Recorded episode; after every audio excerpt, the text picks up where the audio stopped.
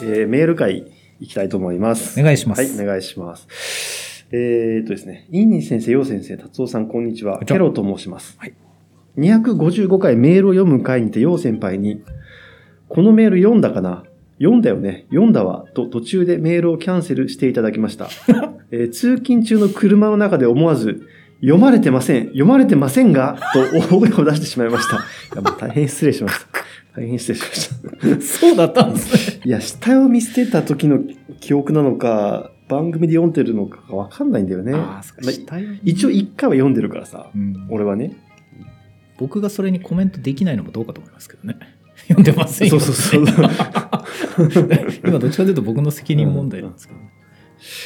えー SNS, SNS でも、えーラジオ、ポッドキャストでもお便りとかあまりしない石の裏の虫系のリスナーなので、あまりにも綺麗なオチで、えーめちゃくちゃ笑ってしまいました。申し訳ない。えーなぜなら私はエピソードとか文章が凡庸でよくある表現のことが多く端的に言ってしまえばあまり面白いことも言えない普通人である自覚があるからです、えーどこかで見た表現なんだろうなって思いますもしかすると SNS とかとありがちなフォーマットをなぞっているだけなのかもしれません。あんまりそう思わなかった気がするんだけど普通に先輩が多分下読みしたのを一回読んだなっていうそ説その時の記憶が残ったのちゃんと残ってたから逆に読んじゃ読んだと思っちゃったのかもしれない。切ない話です。えーでもパーソナリティの方に途中で読み上げキャンセルを食らうってこれは美味しい。そのくらいの凡庸さはむしろ面白なのではと思いましたので、ぜひともこのまま闇に葬っていただき、私の数少ない面白いエピソードにさせていただきたく再度お便りいたしました。面白いって何だろう？個性って何だろうって改めて思いました。えー皆様、SNS の短い文章だけでも他人とは違う、えー個性的だなと思う、個性的だなということはわかるのですが、うんそれをうまく言語化できません。えーもし何か言語化できていることや意識されていることなどあればお聞かせいただけると嬉しいです。うんいや、あのですね、今、本当にかけねなしに言いますけど、上手なメールだなと思うんですよそう。ですね。展開といい、はい。僕のこの声の、あの、もし2回聞く暇な人いたら聞いてほしいんですけど、僕の感想がいろんな声色が出てきます。笑ったり、うんって言ったり。うん。そしてこの人の、ケロさんの日本語読みやすいけどね、文章ね読。みやすいですね。引っかからないというかね。僕、たまに、その、好きで聞いてるやつにメールを送ったりしてたんですけど、はい。読んでもらったりもするんですけど、はい。読まれた時の文章がなってないんですよ。あ、そう。すごい、あの、ワクワクを抑えようとして無理やりぐしゃぐしゃになったみたいな文章になってて、はあ、はあはあ、聞いた時にですね、うんやっぱスマホを車に乗ってたらそのままあの、路上に投げ出しそうになる。あー、いいや、やーって。あのー、なんかね、それと同じかどうかわかんないけど、うん。こう、まあ、熱量と文字数とかに、はいはいメールをこう、何回か送ってくると、うん。だんだん内容が減ってくるんだよ、自分の中で。その1回のメールに書く内容、その長さもあるんだけど、あ1個のことしか書かないうんように最後はしてたんだよね。うん無意識も意識も含めて。うん。なんかこうい、いろんなこと言いたいじゃん。言いたい。こう、読んでほしいみたいなさ。そそれとは違う。う。いやーそれもです。それも。もだし、あの、メール読まれた時の、その、流れ的なものが全くなってないんですよ。聞くとわかる。流れ的なもの。はい。うん今のなんて完璧なんですけど、あの、言いたいことがあり、うん。つなぎの展開もあり、はい。で、なんか、きちょっと感情を右に持ってかれて、左に持ってかれて、最後いいところにトンって置いてくれるみたいな。ああ、確かにね。そういうのが一切なく、俺の言いたいありがとうを聞いてくれみたいになってるので。あのですね、僕、ちょっとんもう最近恥ずかしくてどこにも出せないみたいな感じになる。あ、そなる。う。なるほど。僕、今、60万回ぐらいツイートしてるんですよね。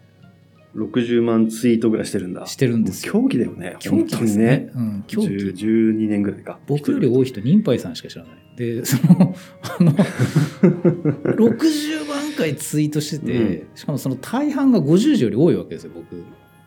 はいはいはい。短いツイートの、あまあでもリプライがあるからな。あの、まあ大半っていうのはちょっと言い過ぎかもしれないですけど。うん。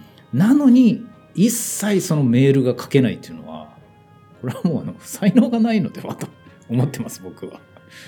まあ、ツイートみたいな感じで、うん。まあ、2ツイート分ぐらいのさ、はい。300文字以下のさ、はい。メールを書けば、まあ、いい話ではあるもんね、多分ね。パッと考えるときにはね。それがですね、うんそれやると、ツイート2つ送ってきやがったってなるんですよ、多分。は多分なりますあ。あ、。そうですか。だから今みたいに、ちゃんと整ったお手紙を見るとですね、うんなんか、そのままでいてくださいって思います。本当に。そうですよね。うんうん。目標。適適度に。このでも自虐的、このなんか自虐の具合ってさ、はい。絶妙だよね。程よいですよね。うん。誰も傷つけない。誰も不快にならない。えー、ちょちょっと待ってね。ちょっと待って。いいネタだな。えーっと、あとですか、これは、よし。えーと、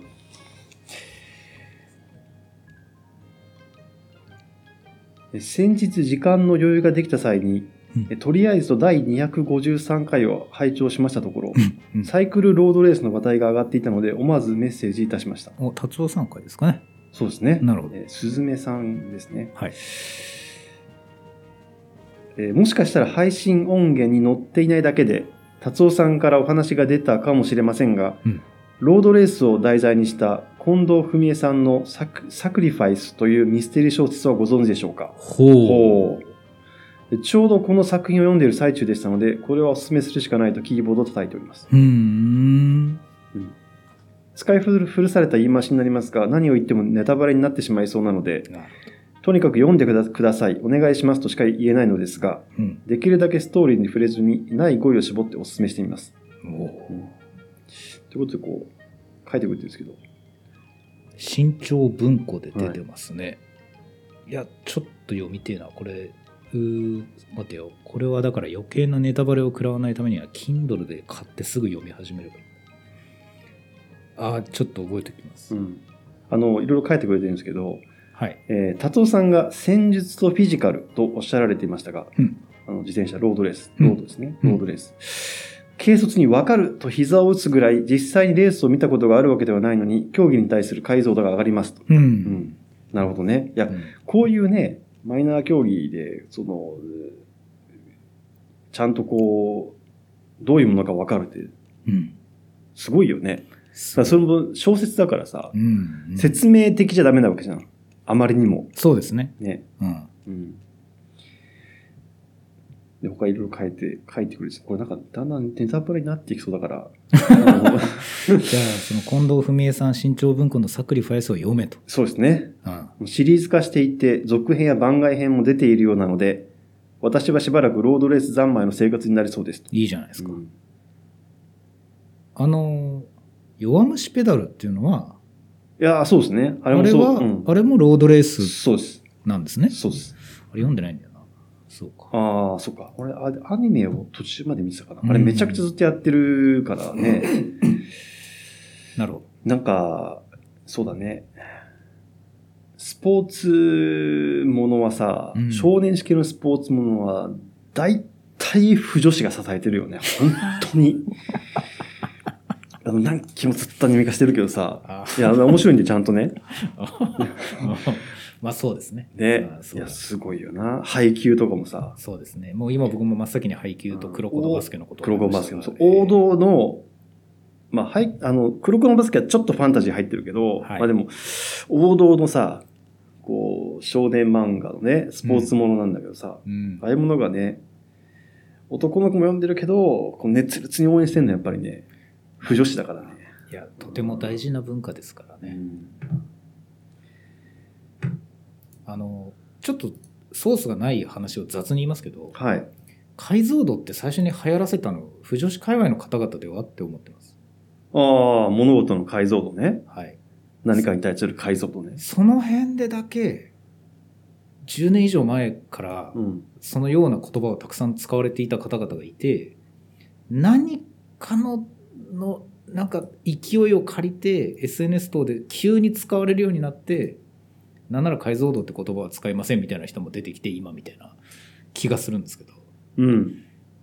そもそも解像度的に見てたのって不女子の方々な気がしますねああ、そうなんだ。はピントを合わせていく読み方っていう感じなんですけどいはい。僕読んでる時ってどんどんピントぼやかしてる時があるんですよねほうほうほむしろ細かいとこどうでもよ良いんだけど全体の雰囲気に流してくれみたいな読書してる時があるので、う。うんうん。解像度って言葉を一個もらった瞬間にそうそういう読み方かって思ったんですよ なんかいろんなものに対して、なるほどね。うんまあ、今使われすぎててもうあれですけど、まあね。うん最初に見た時はそうでしたなんかまあそれがなんで今思いついたかというと、はい作品を支えてるっておっしゃったじゃないですか先輩今うん。そりゃ細かく見てもらえた方が作品は支えられるよなって思ったんですよね熱量がまず全然違うからね。違いますよね、うん。細かく拾っていくもんうん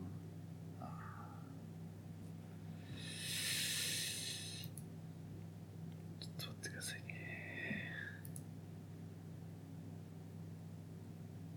あ、これ多分読んでないと思うえーと。インさん、ヨウさん、こんにちは。フグジロウです。あ福次郎さん、えー2ツイートのコーナーに投稿します。え論理の飛躍はもはや人間の本能だというのが私の考えです。あだから論理の飛躍に対する正しい論理を誰かに理解してもらうというのは、その相手に一時的に本能に抗ってほしいと要求しているわけで、え例えるなら一時的に睡眠という本能に抗ってほしいイコール一緒に徹夜してほしいとお願いするようなものです。うんそんなことを頼める関係性を築くのは簡単ではありませんが、根気強く高い志を持っていれば決して難しいわけでもなく、そこを頑張れる人が一流のコミュニケーターと呼ばれるようになるのかもしれませんね。えー新しい環境で新規一転皆様のご活躍を心から願っております。それでは。まあ面白いですねはい。論理の飛躍。うん、論理の飛躍とさ、直感とか非論理的って同じことと言ってんのかな？ああ難しいことを言いましたねはい。ちょっと待って論理が飛躍するっていうのと直感的っていうのはまあ明らかにす論理が間違ってるとか筋が通ってないっていうことではないもんね。飛躍してるだけでね、論理がね。似て非なる話であの結論ありきって言葉がああ、はいはいはいはい。あるじゃないですか、はいはい。言いたいことは決まっててそこにたどり着くネタを探してるその探し方が下手な時はいはい。論理が飛躍するんですけどうん。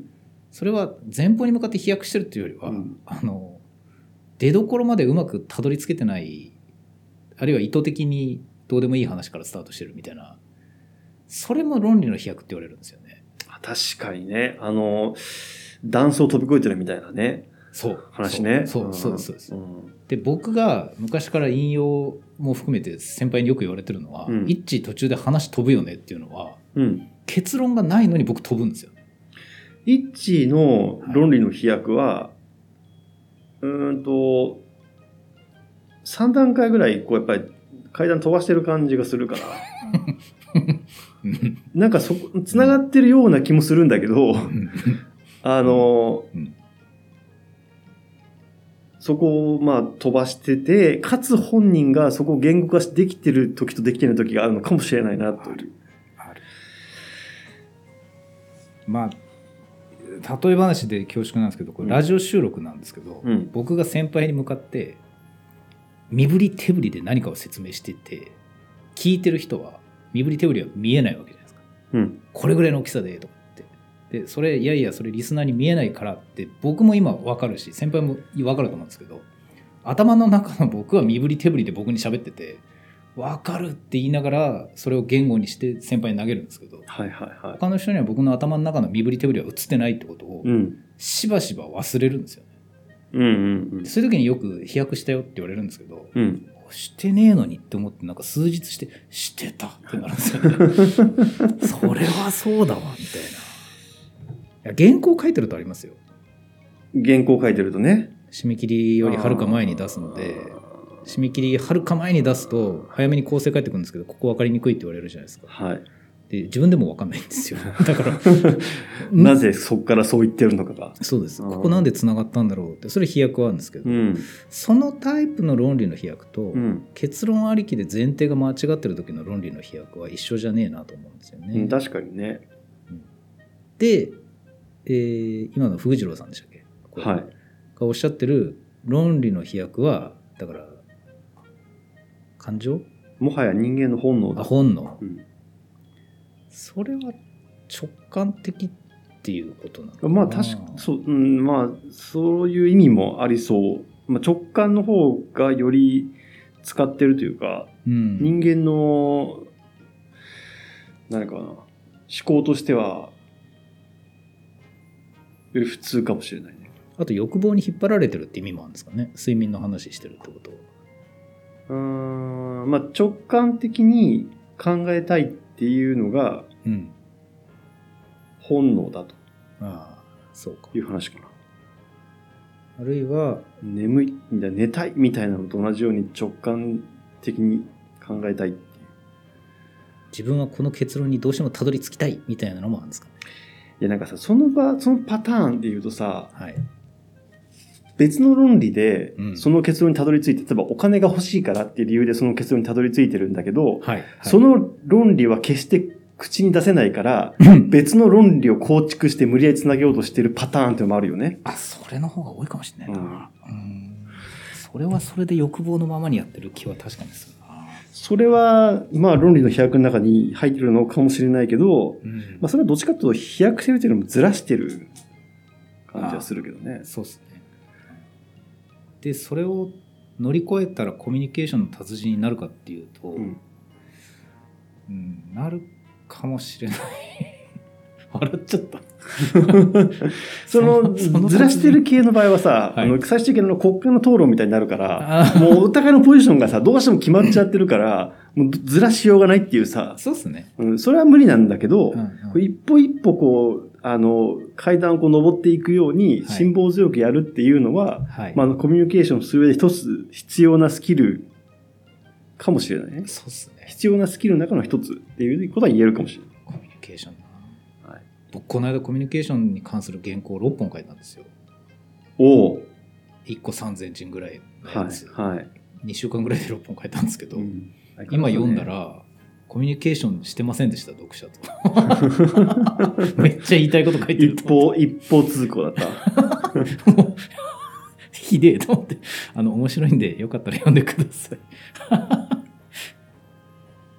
ね、いや、なんか、一の文章は一方的な時の方が面白いよね。うんそれよく言われるんですよ、うん。それはなんか、才能な気がするけどな。そうで先輩のようにそうやって言ってくださる方がですねみんなニコニコ言ってくれるんで、うん。そうやってるんですけど、うんだから抗ってないんですけど、うん。その分 PV が伸びないあ、PV 伸びないんだ。伸びないですねやっぱりのやっぱり自分らしさを多少8割ぐらいにしてああ、まあな、確かにねコ。ミュニケーションを図った時の方が間口を広げるというかね。伸びます絶対伸びるうん。でもそれやれないんだよな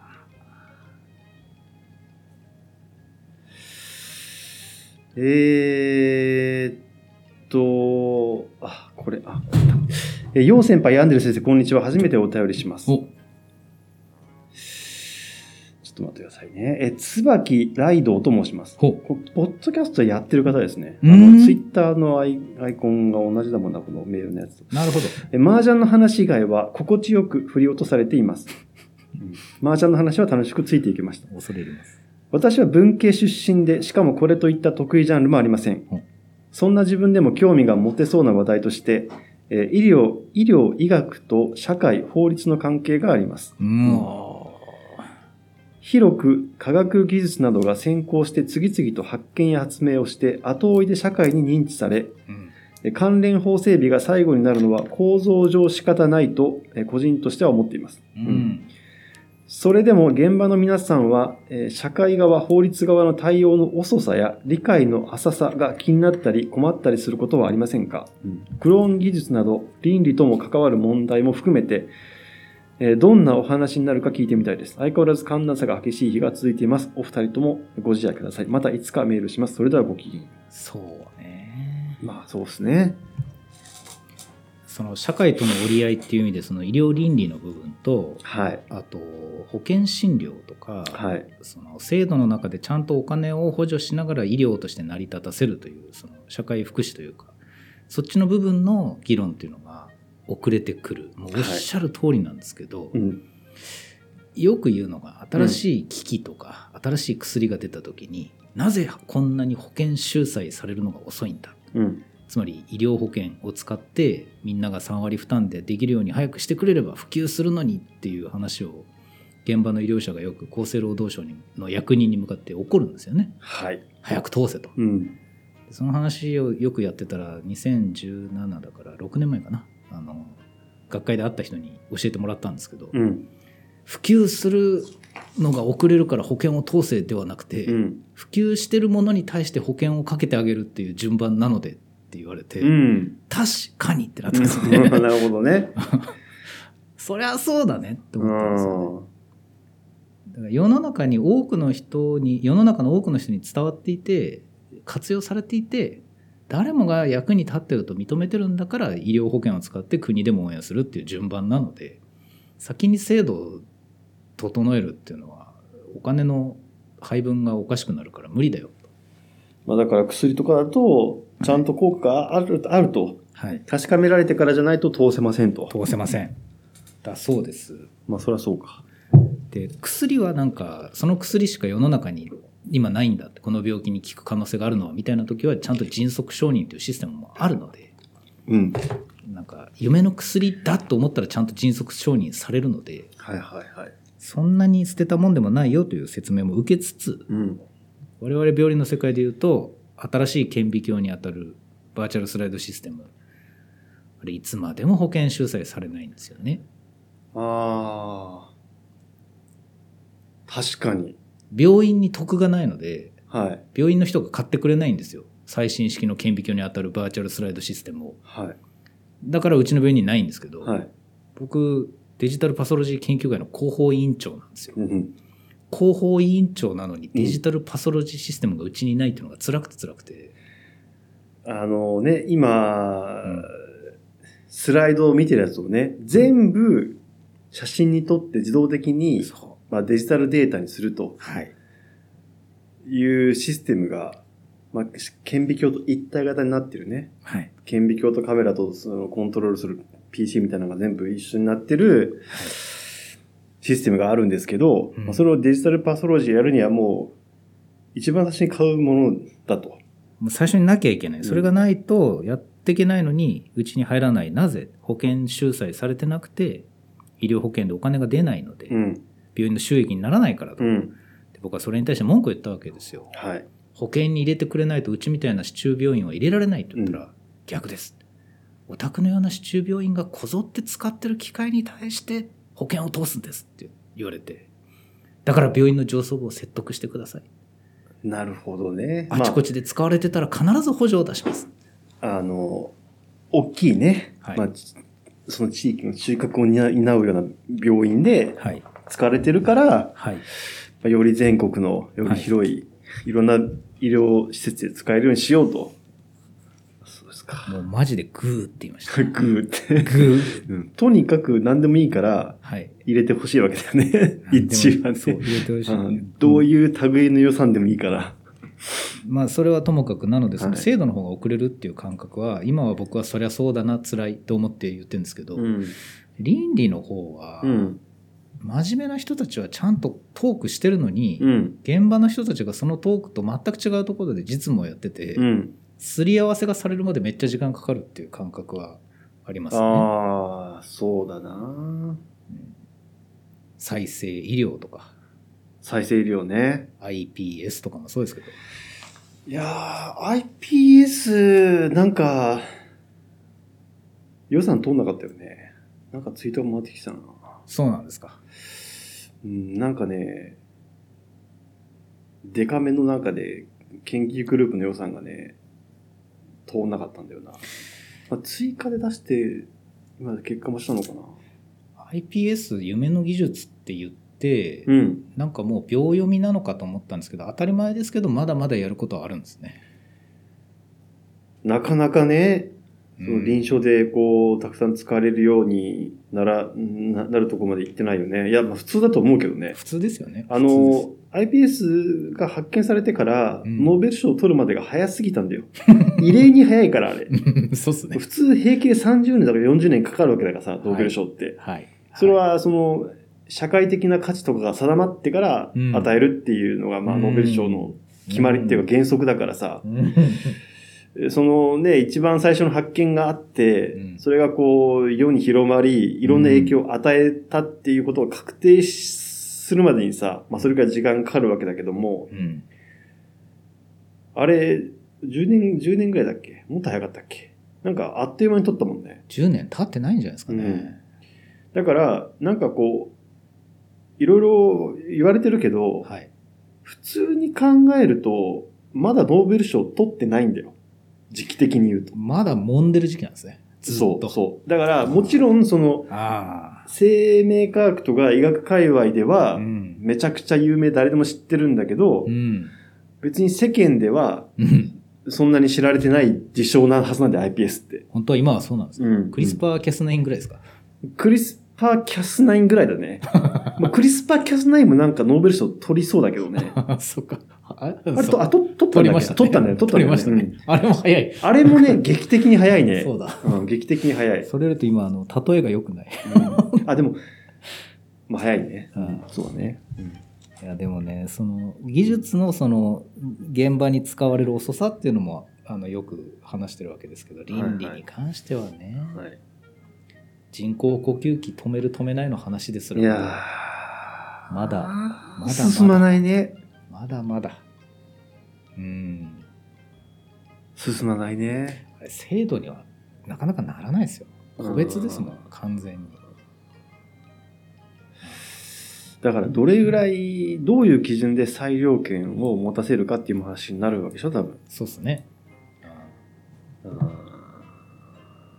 なのでその軸自たるものがありますよと言いつつ社会学者とか文化人類学者の人たちがそれでも近年は割と医療側と一緒に何かやろうかって言ってくださるのが嬉しいですけどね、そうですね。えー市民目線からちょっと遠いんですけど学問の形ででもなんか医療の方に気を配ってくれるとなんかそっちはそっちで進みそうな予感がするのでクロストークを進めていただけるとは非常にありがたいです。いやー、まあ、こう、日本の話で言うとそういう話だよね。うん、まあなアメリカは制度化したら楽なんだけどな。そうですね。うん。そういう話になっちゃうんだよありね。ますね。なんかそれで言うとさ、あの、人間の肺をはい。14日例までビトロで変えるっていう技術がはできて、え倫理的に大丈夫なのか？みたいなので、え。うん。ちょっと揉めてるっていうか、ええあの話題になってたはずなんで、ネイチャーかなんかで。ええ。その辺のことをちょっとあんまりフォローアップしてないんでわかんないですけど、うん。14日例ってまだできてなかったんだっけみたいなさ、えっと、これ何の話してるかっていうと、うん。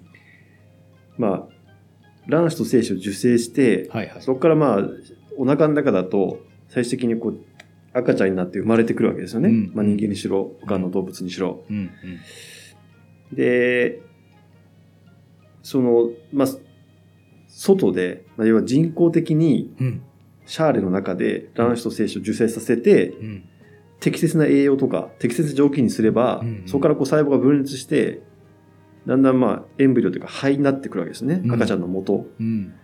で、それを、最後まで赤ん坊にするまで育てるってことは、全然今の技術じゃ不可能なんだけど、うん。うん。ある程度までは変えると。はあ。それが受精してから14日目までだとうん。いうのはこの前載ってたんだけど、うん。あれ、そう、そんなもんだっけ？みたいなさ。あの、もう俺人のことよくわかんないからな。ま、マウスは、突然なんかロボットみたいなこと言俺人のことよくわかんないからね。マウスあは、は。まあ、そもそも5日目、数日ぐらいで、うん。あの、着床するんですよ、子宮に。なるほど。あ胎盤、子宮に着床して、そこから胎盤ができて、はいお母さんから栄養をもらうと。はい。だから着床した後って、そのお母さん側の組織とうん相互作用するので、そうですね。し体体の外、うん。シャーレの中で、それを再現するのめちゃめちゃ難しい。まあ、人工、人工子宮みたいな話になってくるけど、はい。はい。それより前うのん段階では、まあ、全然普通に飼える。なるほど。うん培養器があれば飼えるみたいな感じなので、うんうんでそこまでは簡単なんだけど、うんそこから先どうするかみたいなことを、まあ、一生懸命ね、多分やってて、うん。で、人の場合も多分その14日例とかっていうのが、そういう時期になるのかなと。前兆形成ぐらいまで起きるらしいですよ。人の肺をうん。どの段階まで研究していいんでしょう？それが決まってない。決まってないから揉めてるっていうか話題になったんじゃない？ああ、まあそうだよね。いつから人間か問題ですよね。本当に。これめちゃくちゃ多いんだよな、派閥が。そうなんだよね。めちゃくちゃ多いんですよ、まあ、受精した瞬間っていう感覚もあるし、ありますね。うんまあ、極端な言うと逆にね、生まれてくるまでは違うっていう人もいるし、あと脳ができたらっていう話を出してる人がいて、うんどこからができた脳なんだろうって言って、そこで一つ哲学が増える。多分その人が言う脳ができたって、意識が生まれた瞬間だと思うんだよね。いや、意識生まれた後じゃねえのかな。わかうんんないけど。いや、多分そそそういう人が言ってる、想像してることって多分さ、はい。意識が生まれた瞬間が生命の誕生だって。その意識が生まれたっていうのを脳ができたってことをに言ってんじゃないかなって。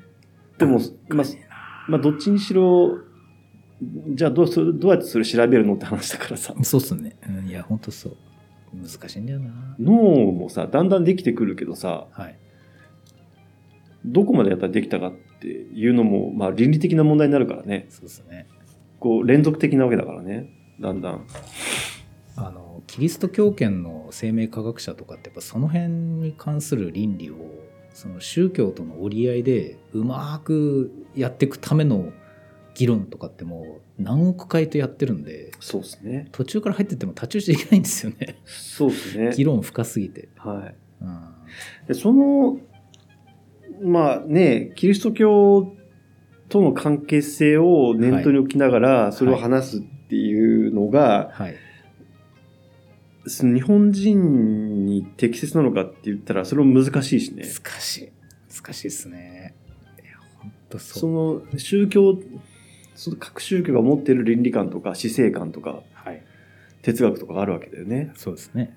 でそのキリスト教はキリスト教を持ってて、それが西洋社会の道基盤になってると思うんだけど、うんまあ、日本はさ、まあ、日本的な死生観とかはい倫理観っていうのがあるわけじゃん。そのはい原始的なというか素朴なね。はい。でそれを多分考慮して作らなきゃダメなんだけど、そうそのキリスト教圏のものをそのまま持ってきたらいいかって言ったらそんなこともないからね。ないっすね。そう、この話はもう、むずい。むずい。むずいで終わらしちゃう。大体こういうアウトラインしか話せないよね。うん個別はもうちょっと、それこそ FGO1 からやるみたいな話になっちゃう。FGO1 からやるねう。ん FGO1 からやる。えーとちょっと待ってくださいね。もう一個ぐらい読んで終わりにしますか、いいっすね。たまに2本しか言えないとかあるから、なかなか。そうなんだよね。うーん。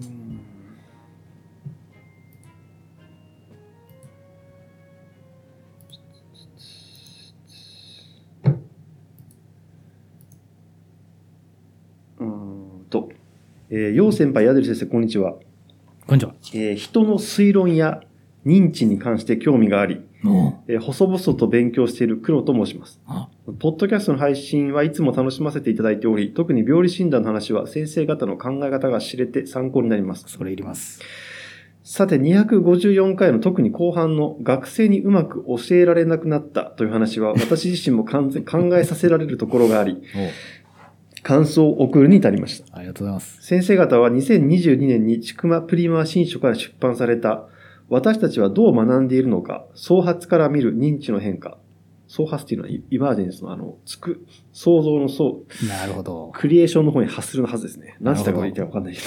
読んでおけばよかった。えーという書籍はご存知でしょうか、うん。えー著者の鈴木博明氏は認知科学、とりわけ思考や学習にか関係した認知の領域の研究者です。うん。うん。えーこの書籍はまず、能力という言葉を否定した上で、あ、いいっすね。この曖昧な言葉をね、まず分解するところが始まりますからね。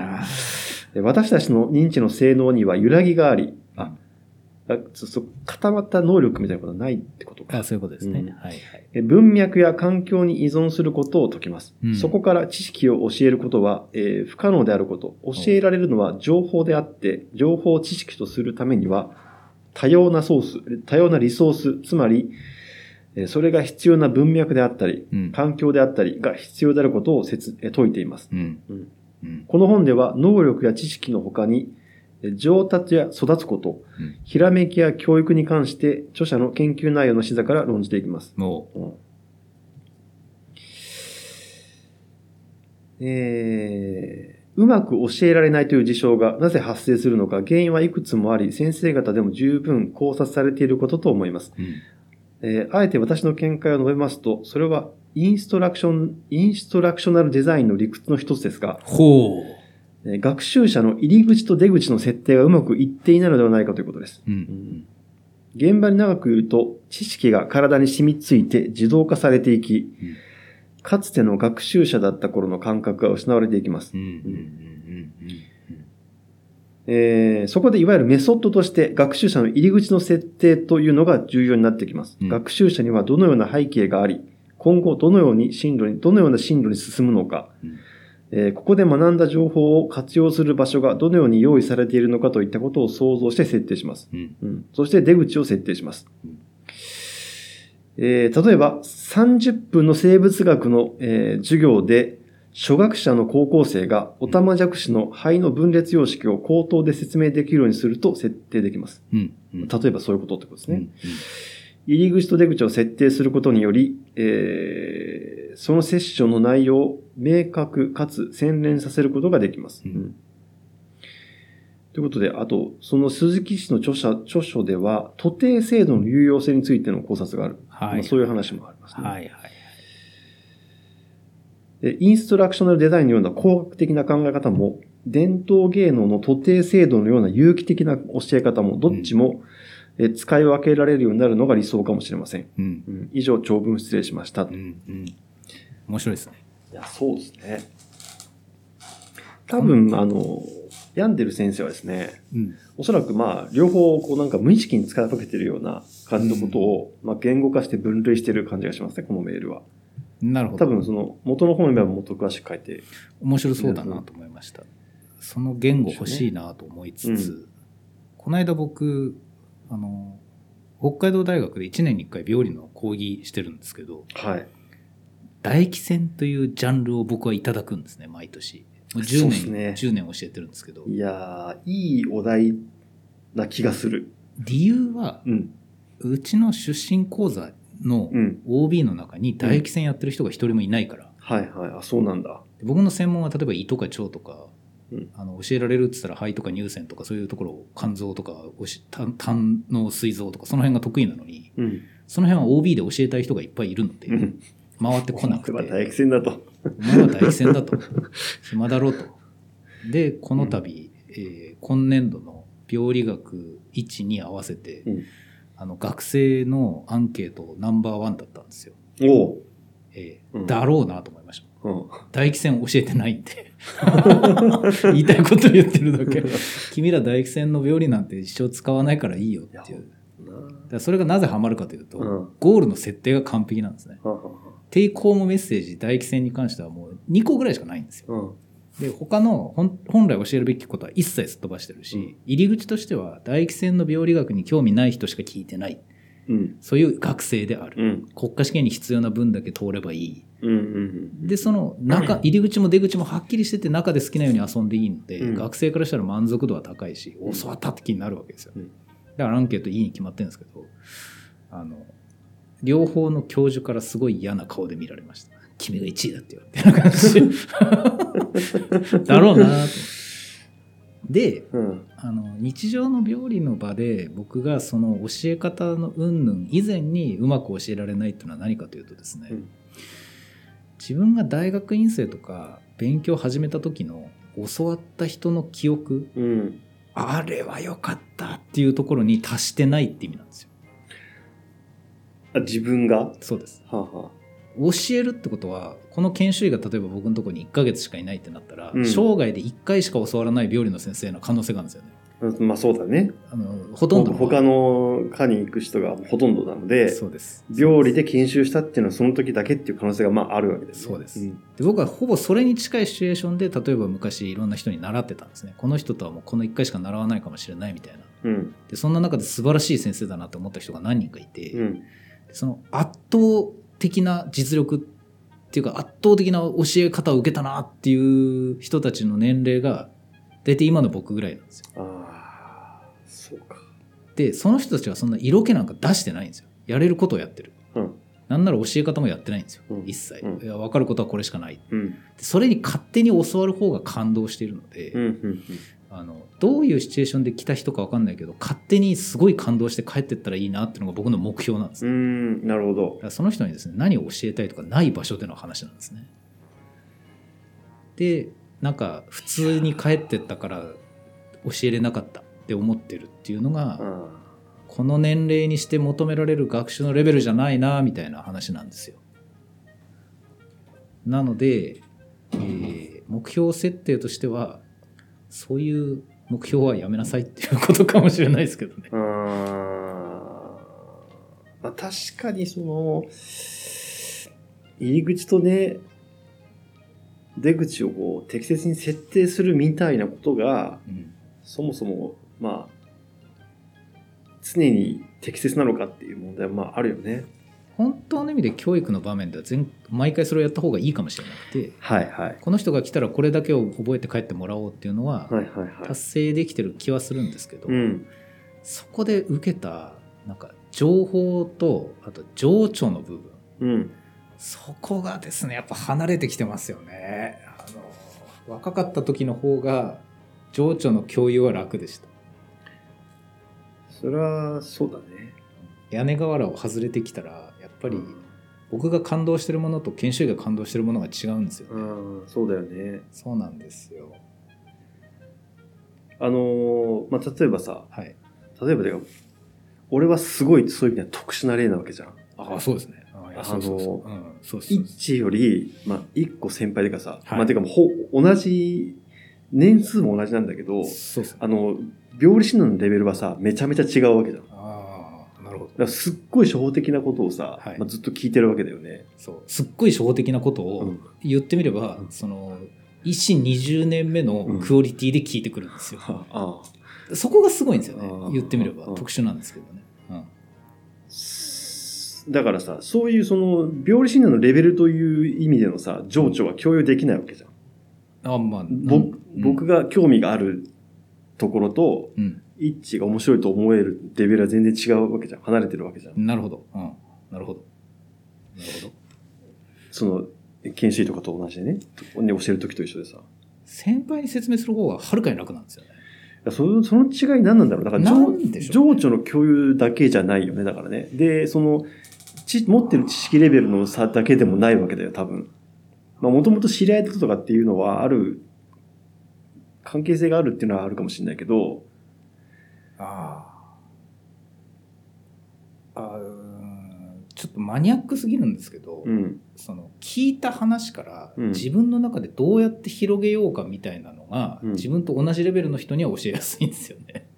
うんレベルっていうのは高い低いっていうよりは、うん本当にその何階層に今いるのかっていうのが人によって全然違っててうん。人から聞いた話はこれぐらいしか広げないで自分で考えた話をもっと広くするっていうタイプの人もいればうん。今相手から聞いたことを使ってじゃあこれはこういうことですかっていうのをどんどん付け足していくタイプの人もいればみたいなのってうん。なんか慣れてる慣れてないとか、ううんまい下手じゃなくて、うん。特性に近い気がするんですよ。うん。その気質か特性が似てる人には教えやすいんですけど、うん。年齢的に20個弱違うと、うん。大体合ってないんですよね。なんだろうな単純に暮らしてきた時間の総量が違うせいか情報の扱い方に対する何かが違うんですかね？いやー、なんかさ、はい。あのー向こうがもう遠慮するしね。そうね。は、だなんかさ、うん。20個ぐらい上の先生に教えてもらってる時にさ、はい、こう、話広げるかって言ってた自分が、うん。うん。はいって言って聞いてる気がするんだよね。そこがすごい大事ですね、で僕は先輩は引き下がらないじゃないですか、言ってみれば。引き下がらない。今のが分かんないって言えますけど、うん。それってうん。研修医は言えないんですよ。うん。でも言えるところまでもっと早く到達してたんですよ。30代の時って。打ち解けるのが早いから。ちょっと今のは分かんないっすみたいな話うんに確かに今はないんですうんよ、うん。そこすごい遠慮か。遠慮の差遠慮だね。うん。意外と楽な言葉なのうん遠慮の差ですね、うん。だ分かんない時に分かんないっていうのもそうだし、あそれだったらこれこういうことですかとか、あれこういうことですかって気軽に言えるか言えないかっていうのもまあ、遠慮があるよね。いや、あの、本当に、あの、普通のこと言うとさ、最近の若い人は礼儀正しいよね。うん、礼儀正しいですね、うん礼儀正しい、うん。そして若干やっぱ、そそれと裏表でやっぱおとなしいんだよね。うんうんどうなんでしょうね、同じ世代同士ではおとなしくないのかもしれませんがそう、そう思う。はいうんやっぱり上に対してはおとなしいですよね。そうだね。昔と変わらずかもしれないし、うんまあわかんないけど、その比較を置いといたとしても、うんやっぱりそういう意味では、まあ、真面目というかさ、素直な人が多いよね。だからもっともっと高精細度な話をすると、うん。僕が20代とかの時に教わった人って、うん僕を振り落とすぐらいの喋り方をする人がいるんですけど、うん。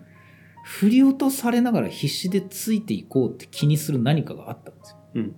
この人の話は後で振り返って覚えておこうと思わせてないかもっていうところで反省してます。日々。いやー、もうそれはもうその人に聞いてみないとわかんないね。いやー人間力の差かもしれない。どうしよう。はいじゃあ、あの、いい感じでね、あの、一致がへこんだところで。終わりますか。はい。はい。えっ、と、メール送っていただいてありがとうございます。面白いね。引き続き待ってお待ちしておりますので、えーよろしくお願いします。はい今週は以上です。ごきげんよう。ありがとうございました。